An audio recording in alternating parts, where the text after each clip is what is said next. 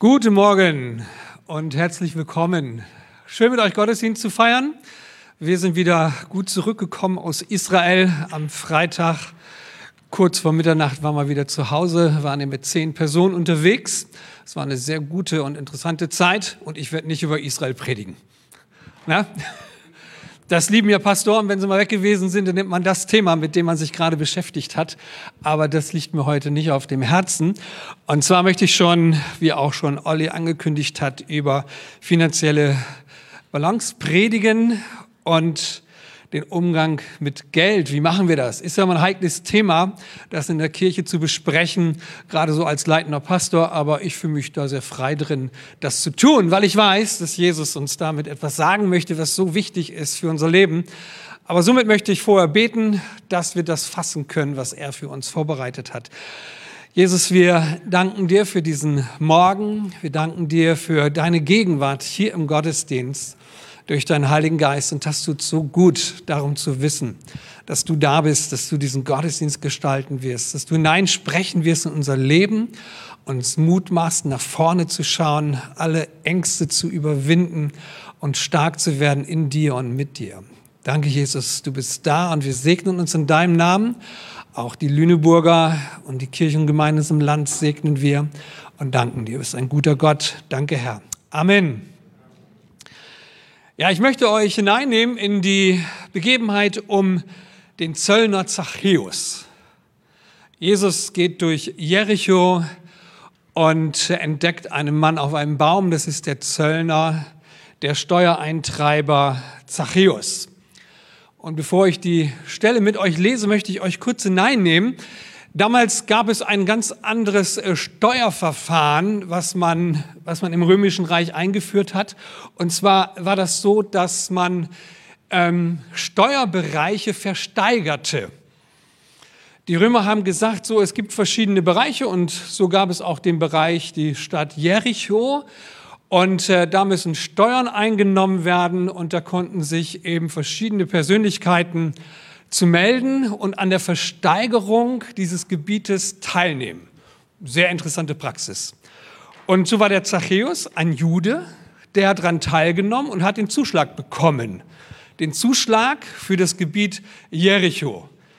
Er durfte die Steuern einsammeln, die die Römer für dieses Gebiet haben wollten. Er wusste um den Betrag, den er abzugeben hat, aber die Römer haben den Zöllnern, den Steuereintreibern, es offen gelassen, wie viel er einsammelt. Und diesen Mega-Überschuss, den er erwirtschaften konnte, dadurch, dass keiner eigentlich wusste, ähm, wie wird eigentlich unser Land besteuert und was müssen wir als Bürger zahlen, hatte er natürlich alle Freiheiten. Die Steuern natürlich einzusammeln, so wie er wollte.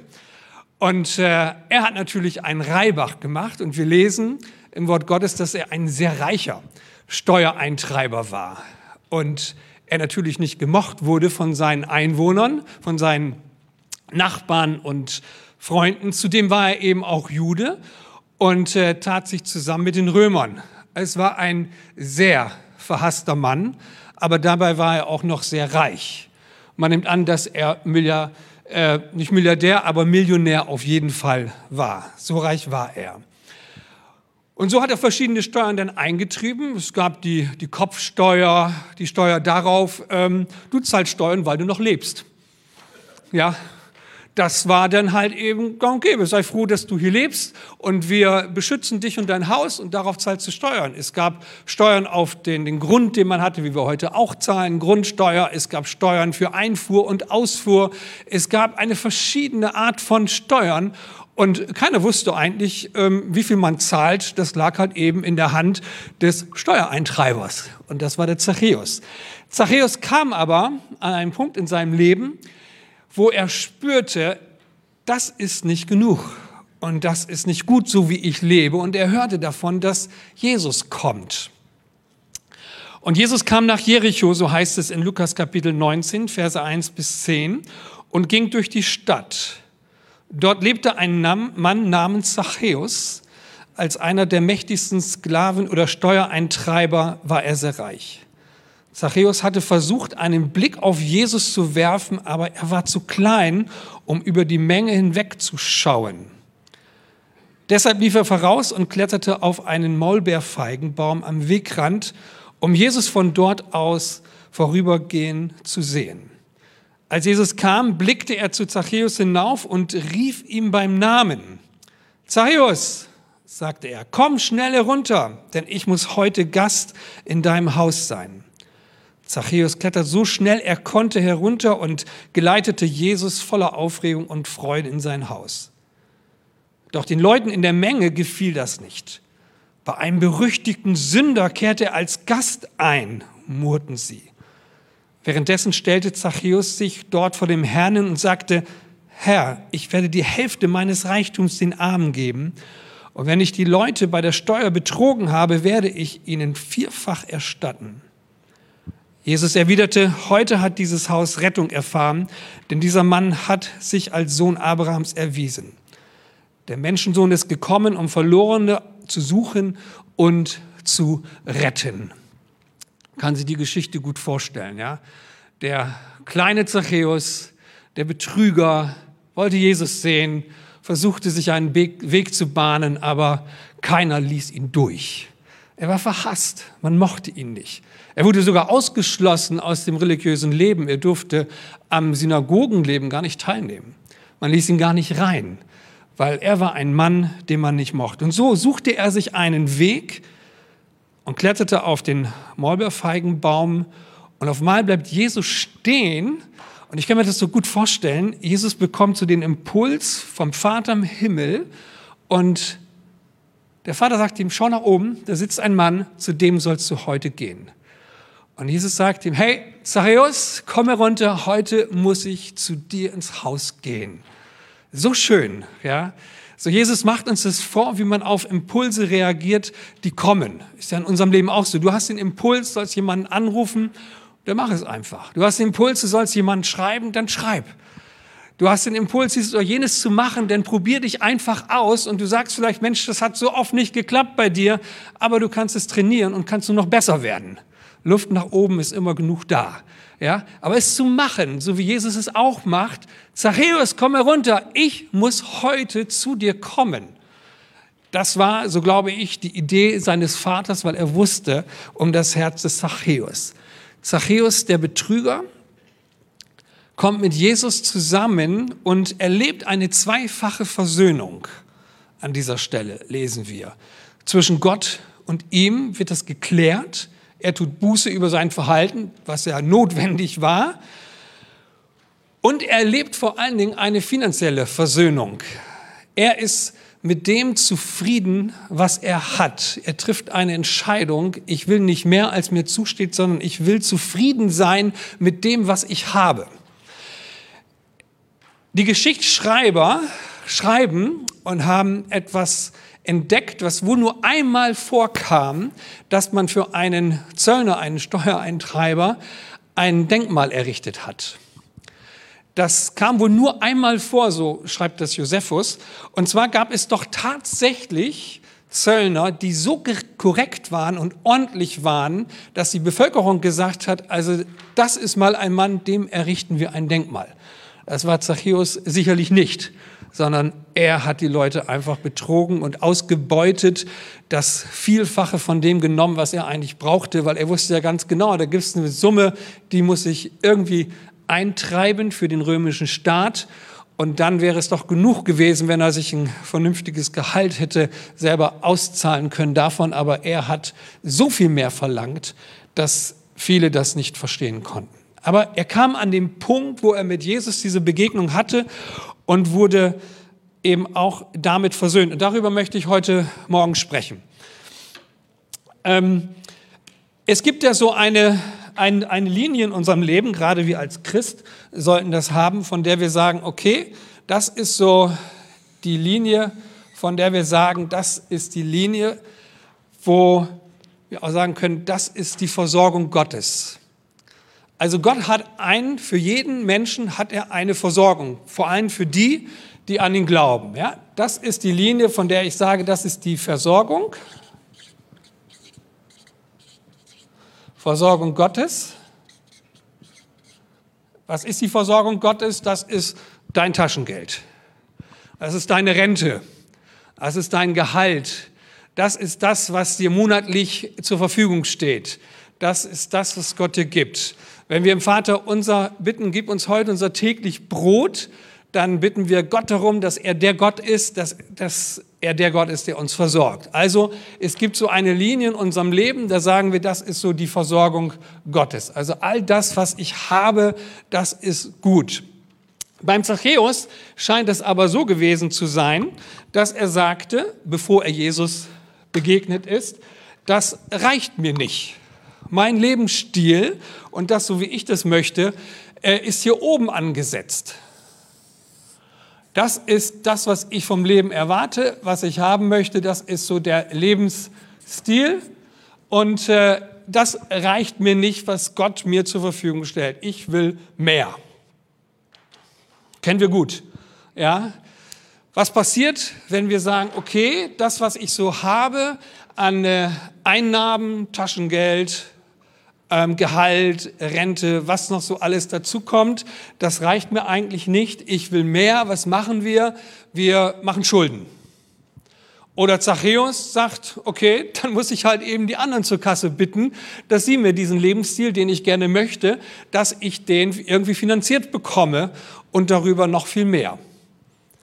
Und oftmals ist das unser Problem, gerade in der ähm, sehr konsumorientierten Welt, dass es für uns etwas total Normales ist, dass wir sagen, okay, die Versorgung Gottes reicht nicht, aber es gibt ja verschiedene Möglichkeiten, meinen Lebensstil so auch zu finanzieren mit dem Geld, was ich gar nicht habe. Also nehme ich ein Darlehen auf für Luxusgüter, Konsumgüter, damit ich diesen Lebensstil irgendwie erreichen kann. Oder im schlechtesten Fall, wie gerade gesagt, ähm, müssen das andere für mich zahlen und ich lebe einen Stil, ähm, dass andere dann über den Tisch gezogen werden, wie auch immer. Von dem, was ich heute sagen möchte, ist es so, dass ich sage, das Bessere wäre eigentlich, wenn wir sagen, dass wir unseren Lebensstil so ansetzen und sagen, okay, diese Linie spricht für meinen Lebensstandard. Also, mein Lebensstandard, Standard, glaube, es ist soweit gut geschrieben. Also Sie müssen nachher nochmal rangehen und nochmal schauen, was da so steht. Also, ähm, was bedeutet das? Also auf der einen Seite werde ich von Gott versorgt, aber mein Lebensstandard sollte unter dem sein, was Gott mir gibt. So werden wir das in einer weiteren Predigt noch erfahren, warum das so ist, weil Gott möchte, dass wir von dem, was wir von ihm bekommen, sogar noch was abgeben können für die, die nicht so viel haben. Das ist die Idee Gottes. Die Idee Gottes ist nicht, dass wir über die Versorgung leben wie ein Zachäus, sondern dass wir sagen, okay, es gibt einen Lebensstandard, ich richte den so ein und so aus, dass ich noch unter dem lebe, was ich von Gott zur Verfügung bekomme, damit ich noch anderen etwas weitergeben kann. Und das ist diese finanzielle Versöhnung und auch ein Leben in Balance. Kommt ihr mit? Nicht ganz einfach, ne? Ihr nickt. Das ist gut, ja. So bin ich zumindest auf dem richtigen Weg.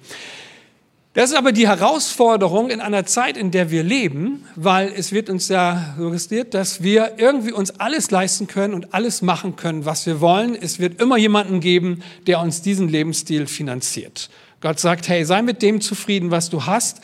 Der Paulus drückt es so aus, dass er sagt in Philippa Kapitel 4, Vers 11 bis 13, ich habe gelernt, mit dem zufrieden zu sein, was ich habe, ob ich nun wenig oder viel habe. Ich habe gelernt, mit jeder Situation fertig zu werden. Ich kann einen vollen oder einen leeren Magen haben, Überfluss erleben oder Mangel leiden, denn alles ist mir möglich durch Christus, der mir die Kraft gibt, die ich brauche. Finde ich total stark. Es passt so in unsere Zeit. Ich glaube, es vergeht kein Tag, wo wir hören, sei sparsam, ähm, gebt nicht so viel aus. Eigentlich wird gesagt, hab Angst, es wird nicht reichen, was wir haben, wir werden in Not geraten und, und, und. Und ich glaube, da, da wird die Kirche Jesu Christi wieder so wichtig, die einfach sagt, hey, und wir werden es schaffen. Auch wenn die Zeiten schwer werden und herausfordernd werden, werden wir es schaffen, weil mit Christus, wie der Paulus hier sagt, habe ich gelernt, mit einem vollen Magen wie mit einem leeren Magen zu leben. Ich habe gelernt, mit wenig und mit viel auszukommen. Ich habe gelernt, diese Versorgung Gottes äh, dankbar anzunehmen und zu sagen, danke Herr, das, was ich habe, das ist genug und ich ruhe da drin. Ich bin damit versöhnt. Ich habe gelernt, meinen Lebensstandard herunterzufahren und zu sagen, Herr, danke, dass du mir so viel geben wirst, dass ich noch anderen geben werde. Ich habe gelernt. Ich muss mir keine Gedanken machen, ich brauche keine Angst haben, sondern ich darf darauf vertrauen, dass das, was ich habe, mir reichen wird, weil du bist mein Versorger. Für zwei Wochen war das, glaube ich, habe ich über das Vaterunser gepredigt, ja, wo wir täglich beten sollen, gib uns unser täglich Brot heute. Gott will unser Versorger sein. Gott will dein Versorger sein. Das finde ich so, so ermutigend, das zu wissen. Und wie der Paulus es schreibt, denn alles ist mir möglich durch Christus, der mir die Kraft gibt, die ich brauche. Dir und uns ist alles möglich mit Christus mit wenig und mit viel auszukommen. Wenig zu haben, weiterzugeben, mehr zu haben und weiterhin weiterzugeben. Das ist uns möglich, das können wir. Amen. Das ist wirklich möglich, ja. Wir brauchen keine Angst haben, wir brauchen uns nicht zu fürchten, ja. Wir werden genug haben. Gott ist unser Versorger. Und der Paulus, wir lesen das im zweiten Korintherbrief, wo er das mal so ein bisschen schildert, wo er überhaupt durchgehen musste. Das schreibt er ja aus Erfahrungen, die er gemacht hat. Der Paulus war in Gefangenschaft, er wurde ausgepeitscht, er hat Schiffbruch erlitten, Kälte, Nacktheit, Obdachlosigkeit, Hunger und Durst. Der ist durch alle Situationen durchgegangen und er hat gesagt, hey, und das, was ich gelernt habe, ist mit Jesus durchzukommen und genug zu haben. Und diese Ereignisse und all diese Herausforderungen sollten unser Leben nicht in einer Art und Weise bestimmen, dass wir ängstlich werden, dass wir Furcht haben, sondern sie sollten uns dazu anleiten, ähm, zu sagen, Gott, ich danke dir für das, was ich habe. Es genügt. Es reicht. Ich weiß nicht, wann du das das letzte Mal gemacht hast, in den Situationen, wo du das Empfinden hast, ich habe nicht genug, sind wir herausgefordert, genau das zu leben. Herr Jesus, ich danke dir für das, was ich habe, auch wenn es anscheinend nicht reicht, aber ich danke dir, dass es genug sein wird. Und in dem Moment, wo wir das tun, ist ein geistliches Prinzip, ein geistliches Gesetz, sagt uns die Bibel in Psalm 50, Vers 23, wer in solchen Situationen anfängt zu danken, wo er eigentlich sagt, es reicht mir nicht die Versorgung, die ich habe, in dem Moment, wo wir anfangen zu danken für das, dass es genug ist, kommt Gott und bahnt sich einen Weg zu dir, um dir zu helfen. Nicht das Klagen und das Murren und das Maulen und das Unzufriedensein äh, lädt Gott ein, sondern treibt ihn eigentlich weg. Das, was Gott einlädt, ist deine Dankbarkeit und dein Vertrauen auf ihn, auf Gott, dass er dann in der Situation kommt und dir hilft dass das, was kaputt gegangen ist, das Auto, die Waschmaschine, der Herd oder was weiß ich auch immer, dass die Rechnung nicht so hoch ausfällt, wie du dachtest. Dass da doch noch jemand ist, der sagt, hey, ich habe den Impuls, ich soll dich unterstützen und äh, steck dir irgendwas zu, was du gerade so gut brauchst. Und da ist es so wichtig, dass wir lernen, so wie Jesus es auch getan hat, einfach darauf zu reagieren und es zu machen. Heute Morgen hatte ich den Impuls, noch jemanden anzurufen. Eigentlich mache ich das nicht. Vor der Predigt äh, rufe ich nicht noch irgendwie äh, Geschwister oder Freunde an und telefoniere noch. Aber irgendwie hatte ich den Impuls, noch jemanden anzurufen. Und äh, die Person sagte, es war so schön, hey, du hast gerade im richtigen Moment angerufen. Das ist so gut, dass du jetzt anrufst. Mache ich in der Regel nicht, habe ich glaube ich noch nie gemacht. Aber lass uns doch mal Dinge machen, die wir noch nie gemacht haben. Und ich hatte noch einen Impuls, ich sollte noch jemanden schreiben heute Morgen. Und äh, das habe ich nicht gemacht. Und dann sagt die Biene, du, ich habe gerade äh, der und der Person noch geschrieben heute Morgen. Ich sage, hey, danke, ich wollte es auch machen, habe gerade noch einen hinten dran gesetzt und auch noch einen Gruß rübergeschickt. Ich finde es so wichtig, dass wir es machen. Ja, Jesus tat es einfach. Er sagte, Zachäus, ich soll heute zu dir kommen. Das ist ja nicht so, dass Jesus die Idee hatte, sondern er wurde inspiriert. Er hatte den Impuls von, von seinem Vater. Ich bin dazu gekommen, um das zu tun, was der Vater im Himmel mir sagt. Und ich glaube, wir gehen an verschiedenen Gelegenheiten vorbei, wenn wir es nicht tun. Mach es doch einfach. Probier es aus. Und wenn du den Impuls hast, jemand etwas zuzustecken, dann mach es. Anonym am besten. Das ist immer das Beste. Gibt es einem Freund, einer Freundin, einen Seelsorger, einer Ältesten oder einen Ältesten und sagt, hier ist ein Umschlag für die und die Person. Reicht es doch mal weiter. Ich glaube, das brauchen wir. Weil das sind die Zeichen, von denen wir dann auf einmal spüren, hey, Gott ist da, Gott ist mein Versorger.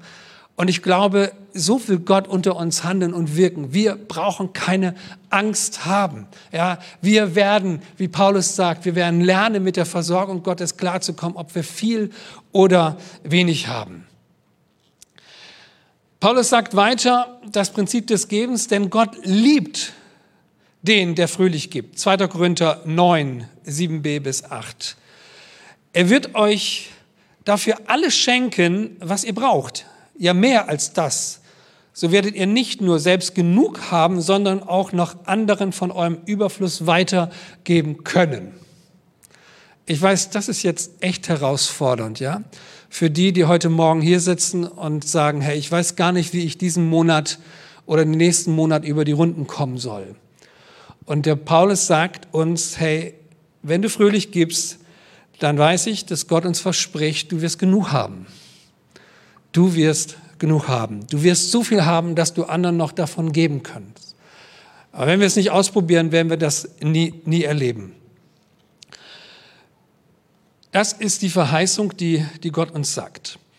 Ich weiß, es gibt eine Spannung in Freikirchen, in der Christenheit, weil jetzt weißt du, dass es jetzt um den Zehnten gehen wird, wo einige Christen sagen, ja, das Neue Testament schreibt gar nichts über den Zehnten. Überhaupt nicht. Wir lesen nicht ein Wort über den Zehnten, wir lesen aber sehr viel von dem Geben. Und wir wissen, dass der, der vom Geben schreibt, einmal Jesus ist, der aus dem Judentum herauskommt, einmal Paulus ist, der aus dem Judentum herauskommt. Und für die war es natürlich an der Tagesordnung, dass man den zehnten Teil von all dem gibt, was Gott ein zur Verfügung stellt.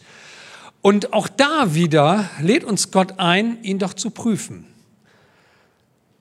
Da heißt es in Malachi Kapitel 3, ich, der allmächtige Gott, fordere euch nun auf, bringt den zehnten Teil eurer Ernte im vollen Umfang zu meinem Tempel, damit in den Vorratsräumen kein Mangel herrscht. Stellt mich doch auf die Probe und seht, ob ich meine Zusage halte. Denn ich verspreche euch, dass ich dann die Schleusen des Himmels wieder öffne und euch mit allem überreich beschenke. Ich lasse keine Heuschreckenschwärme mehr über eure Felder und Weinberge gehen, also kahl fressen und euch die Ernte verderben.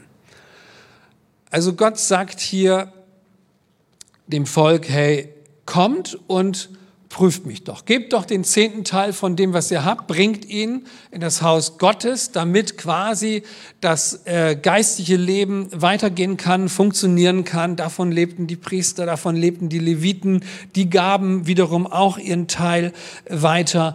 Und Gott sagt, wenn du das machst, dann prüf mich doch, ob ich nicht die Schleusen des Himmels wieder auftue. Es scheint da so gewesen zu sein, dass die Bewohner, die Israeliten, wohl ziemlich viele Missernten hatten und Heuschreckenschwärme gingen über die Felder und vernichteten das, was sie eigentlich zum Leben brauchten. Und Gott sagt, ich werde dafür sorgen, dass das nicht mehr geschieht, wenn du gelernt hast, treu zu sein in dem Geben.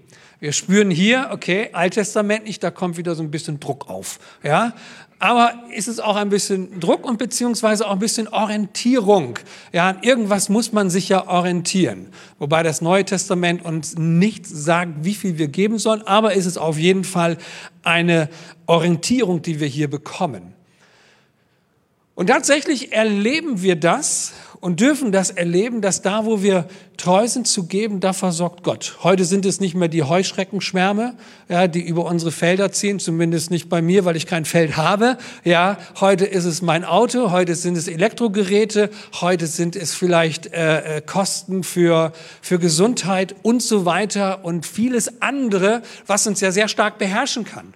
Ja, also ich finde es nur normal, dass da, wo du anfängst zu geben und auch gibst und dein, dein Auto, dein Fernseher, dein Radio, deine Waschmaschine, dein Geschirrspüler, dein Staubsauger geht kaputt, dass du dich hinstellst und sagst, Gott, was soll das? Ich fordere dich heraus, das zu klären. Sagst du mir in deinem Wort. Ja, es ist ja wichtig, dass wir das Wort kennen und ähm, so auch handeln. Vor einiger Zeit war das bei uns so, dass einiges wirklich kaputt ging und ähm, wir uns gewundert haben, aber meine Frau war klüger als ich. Sie hat dann zu Gott gebetet und gesagt, Gott, wenn das so weitergeht, dann geben wir nicht mehr. Ja, das kann doch nicht sein, ja. Also äh, wir, sind, wir versuchen treu, treu zu sein im Geben und hier geht eins nach dem anderen geht, geht kaputt. Ja, du sagst doch in deinem Wort, wir sollen dich herausfordern und dich, dich darum bitten, dass du wieder die Schleusen des Himmels auftust und uns versorgst in einer guten Art und Weise. Und tatsächlich, keiner wusste davon. Lag, glaube ich, drei, vier Tage später lag ein Umschlag mit viel Geld in unserem Briefkasten. Keine Rechnung, sondern Umschlag mit Geld. Und da dachte ich, hey, das ist echt cool. Es ist sehr ermutigend, sowas zu erleben. Also Gott fordert dich heraus, genau in diesem unterwegs zu sein. Da sind zwei, die sich unterhalten ähm, über, über das Geben. Und äh, der eine sagt, also ich komme mit dem, was ich habe, gerade mal von A nach B. Und ich glaube nicht, dass äh, Gott mich versorgen kann, wenn ich mit dem Geld, was ich habe, heute von A nach B komme. Ich brauche alles. Ja, ich brauche mein gesamtes Geld vom Monatsanfang bis Monatsende nur für mich. Und äh, ich glaube das nicht, dass Gott mich versorgt. Also er macht seine Rechnung ohne Glaube. Das glaube ich nicht, dass Gott mich soweit versorgt. Der andere sagt, ähm, nein, ich glaube das schon. Er sagt, ich mache das mit Glaube. Und ich glaube, dass das, was ich habe, dass ich damit von A nach B komme. Und eigentlich ist es genauso wie bei dir, das Geld, was ich habe, reicht gerade mal vom ersten bis zum letzten Tag des Monats. Das ist so. Wenn ich das durchrechne, äh, fehlt mir eigentlich auch noch was. Und von daher ähm, sage ich mir, okay, ich mache es jetzt mit Glaube. Ich will von dem wenigen, was ich habe, will ich etwas weggeben. Und äh, ich glaube, dass ich von A nach B komme mit dem Geld. Also, dass es reicht. Aber ich habe auch schon die Erfahrung gemacht, dass ich nicht nur bis B komme, sondern auch bis C komme. Dass ich weiter mit dem komme, wenn ich bereit bin zu geben, weil ich Gott einlade, meine Finanzen in Balance zu bringen, mein Leben in Balance zu bringen. Ich glaube daran, dass ich dann in dem Moment sogar noch mehr erreichen kann, als immer nur auf das zu achten, dass ich mit meinem Geld, mit meinen Finanzen, mit all dem, was ich habe, klarkomme. Versteht ihr? Ihr kommt mit, ne? Ihr werdet immer ruhiger, ne? Das werde ich mal positiv. Freunde sagen mir immer, dann ist die Gemeinde konzentriert. Sie hört sehr aufmerksam zu. Das hoffe ich, dass es heute auch hier ist, ja. Ähm, Finde ich sehr interessant, ja. Also das heißt, ähm, wenn du es mit Glaube machst, dann sagst du, hey, das, was ich habe, was mir im Monat zur Verfügung steht, und ist ja auch mal wichtig, das mal zu berechnen, was habe ich eigentlich im Monat, was mir zur Verfügung steht? Und du machst die Rechnung Einnahmen-Ausgabenrechnung und die Einnahmen-Ausgabenberechnung sagt dir ganz klar, da ist nichts übrig. Und du sagst dir, ohne Glaube, also das brauche ich alles für mich. Ich komme nicht auf die dumme Idee und gebe von dem wenigen, was ich habe, was gerade mal bis zum Monatsende reicht, noch etwas weg. Du kannst aber auch sagen, Einnahmen-Ausgabenübersicht, sagen mir, okay, ich brauche es alles für mich, aber ich glaube daran, dass es noch mehr gibt. Dass wenn ich gebe, wo auch immer hin, ob in die Kirche, ob ich damit Freunde unterstütze, Missionare unterstütze, wie auch immer Menschen helfe, die das brauchen, wenn der Impuls da ist, dass, dass ich auf mal nicht bei B, sondern auch noch zu C komme, dass ich mehr Dinge erlebe, als ich mir je vorstellen konnte. Das krasseste Beispiel, ein guter Freund von mir erzählte mir, der ist gerade Christ geworden, Landwirt in der dritten oder vierten Generation. Also der kannte sich aus. Und der hat dieses Prinzip verstanden und hat gesagt, Clemens, ähm, ich habe jetzt schon lange Zeit, gebe ich treu den zehnten Teil. Das war für ihn wichtig und das wollte er. Landwirte können in der Regel gut rechnen, ja. Und das ist so enorm, was bei mir in der Landwirtschaft passiert. Unsere Ernte fällt zu 20 Prozent höher aus. Haben wir nie erlebt. Nie. Und jetzt kommt der, kommt der Hammer. Ein dritten Generation Landwirt sagte, ich bin die Tage mit meinem Großvater durch den Stall gegangen. Und er hat es dann auch so gemacht, er hat jeden Morgen sein Vieh gesegnet, was sehr wichtig ist, ja, als Landwirt. Und wer in der Landwirtschaft sich so ein bisschen auskennt, weiß, mit wie viel Antibiotika und äh, sonstigen Stoffen man da arbeiten muss, dass man die Tiersterblichkeit sehr weit runterfährt. Also es gibt kaum einen Stall, glaube ich, der kein Antibiotika ansetzt. Also unsere Tiere, die wir essen, die sind vollgepumpt mit Antibiotika in der Regel. Ausnahmen bestätigen hoffentlich die Regel und das sind hoffentlich die Biohöfe. Und er hat gesagt, ich habe weder Papa noch Großvater irgendwas davon erzählt, was ich gemacht habe. Ich habe das Antibiotika abgesetzt. Abgesetzt. Ja? Und äh, dann geht er mit seinem Großvater, geht er durch den Stall und ich kann mir das richtig vorstellen. Der Großvater sagt, Mensch, den Namen möchte ich jetzt nicht sagen, du, ich, ich kann mir das gar nicht erklären. Wir haben so eine niedrige Tiersterblichkeit, die haben wir noch nie gehabt. Und ähm, und er behielt es für sich und hat es nicht gesagt, weil er auch ein bisschen Bedenken hatte, wenn ich das meiner Familie sage, dass ich hier das ganze Zeug absetze. Und er hat gesagt, und ich schließe darauf und glaube das, dass Gott der Versorger ist. Dass es jetzt gelingt, weil Gott hineinkommt. Ja, wer mir Dank opfert. Und das ist ja manchmal echt ein Opfer, Gott zu danken, wenn die Sachen nicht so laufen, wie sie laufen sollen. Und wir fangen an, Gott zu danken für das, was wir haben, für die Versorgung, die Gott gibt, obwohl rein rechnerisch sagen wir, hey, das, das passt gar nicht. Das reicht mir überhaupt nicht. Aber du fängst trotzdem an zu danken. Ich mache euch Mut zu danken für das, was Gott euch zur Verfügung stellt. Fang an zu danken für das, was du hast. Ja? Und rechne damit, dass Gott reinkommt dass Gott reinkommt und dein Versorger wird, weil du aufhörst, dich ständig zu beklagen, ständig rumzumaulen. Und ich glaube auch dass, daran, dass du die Not, die du hast, die brauchst du nicht anderen erzählen. Erzähl sie Gott. Fang an zu danken und sag ihm, wie es dir geht. Und ich glaube, Gott sendet Menschen und gibt dir Möglichkeiten, dass du dann wiederum von, nicht nur von A nach B kommst, sondern sogar auch noch Dinge erlebst, die ich hier mal bezeichnen würde. Das sind dann die Wunder, die Versorgungswunder. Gott tut Wunder, weil wir uns aufmachen und sagen, Gott, wir vertrauen dir, dass es nicht nur von A nach B reicht, sondern dass du noch sehr viel mehr vorgesehen hast, Dinge zu tun und äh, das soll heute eine Ermutigung für euch sein. Und der Paulus sagt uns auch, wie das geschehen soll. 1. Korinther 16, Vers 1. Am ersten Tag der Woche. Was aber die Sammlung für die Heiligen angeht, wie ich in den Gemeinden in Galatien angeordnet habe, so sollt auch ihr tun. An jedem ersten Tag der Woche lege ein jeder von euch bei sich etwas zurück und sammle an. Warum?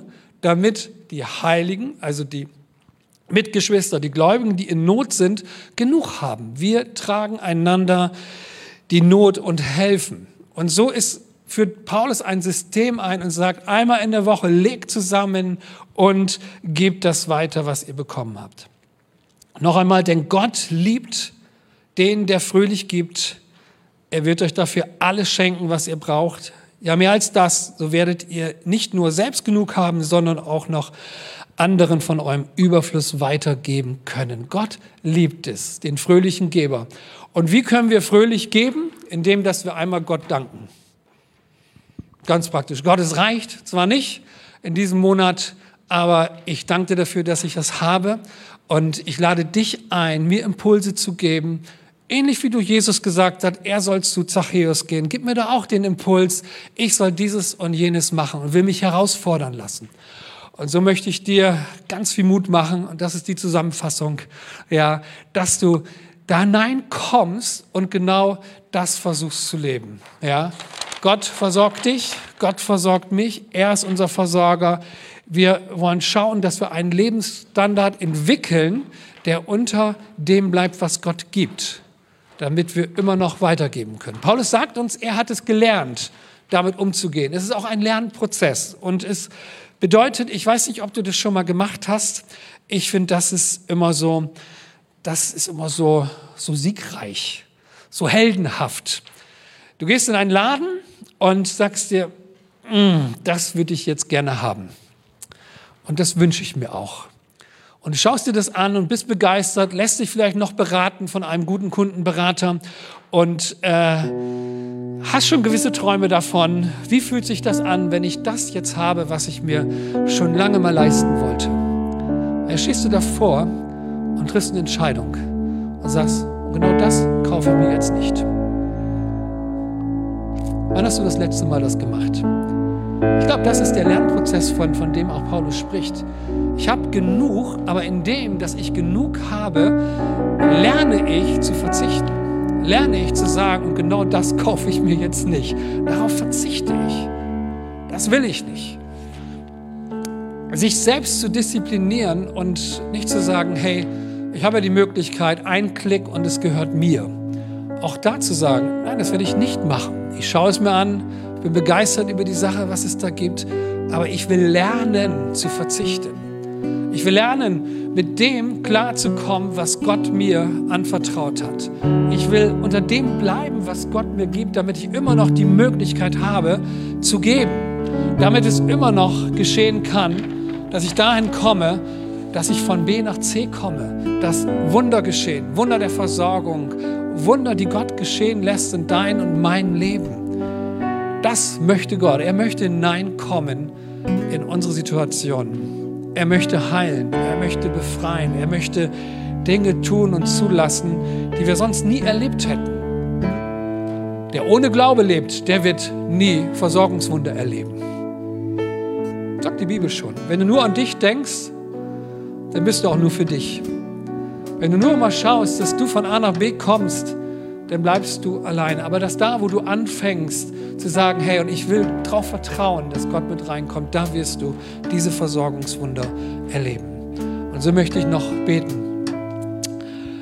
Jesus, wir danken dir für, für die gute Herausforderung heute Morgen. Und dass du unser Versorger bist. Dass wir es nicht nur täglich beten sollen, gib uns unser tägliches Brot heute, sondern dass wir das erleben dürfen, Herr dass du der Versorger bist, der einen fröhlichen Geber beschenkt in einer Art und Weise, dass obwohl er zu wenig hat, Überfluss haben wird, Jesus. Danke. Und ich bete es da, wo der Einzelne heute Morgen sagt, hey, und das will ich ausprobieren. Ich will Gott herausfordern, dass er es erlebt. Jesus, wir beten um die gleiche Inspiration, die du gehabt hast von deinem Vater dass diese Inspiration auch zu uns kommt. Dass wir die Not des Nächsten spüren und dass wir daraufhin handeln. Sagen, hey, ich, ich muss das dir irgendwie geben. Gott sagt mir das. Ich muss dieses und jenes tun, weil ich das so empfinde, es zu tun. Heiliger Geist, und ich bete, dass du hineinkommst und uns leitest. Möchte heute Morgen auch für dich beten, wenn du heute Morgen hier bist oder auch im Stream und sagst, hey, genau das möchte ich ausprobieren, da möchte ich mich herausfordern lassen. Nochmal ganz bewusst dieses Thema angehen, das Thema des Gebens der Versorgung Gottes. Da gib mir doch einfach ein Zeichen, ich möchte nochmal für dich beten. Wenn du sagst, hey, das möchte ich echt ausprobieren, danke, ja. Es gehen ein paar Hände hoch, das ist so gut. Dankeschön. Dankeschön. Auch wenn, es, wenn du es bist, der im Leben sitzt, darfst du auch deine Hand heben und sagen, ja, ich will es ausbilden, will mich da herausfordern lassen. Und so bete ich für euch. Und ich, ich sage, Herr, wir stellen uns auf dein Wort. Das sagt, wir sollen dich herausfordern in dem Bereich des Gebens. Dass du die Fenster des Himmels auftust. Herr, und ich bitte dich jetzt in Jesu Namen, dass jede Person, die sagt, ich will mich neu herausfordern lassen, im Geben, im Unterstützen, in dein Reich, in deine Kirche, verschiedene Personen, wie auch immer, dass du ihr Versorger bist. Dass es nicht nur gerade mal so reicht, sondern dass ein Überfluss sich einstellt. Vater, in dem Namen Jesus. In dem Namen Jesus. Und darum bete ich, dass du das erfährst. Ich bete aber auch um Geduld für dich. Denn der Geduldige wird die Verheißungen, die Versprechungen Gottes davontragen. In Amen.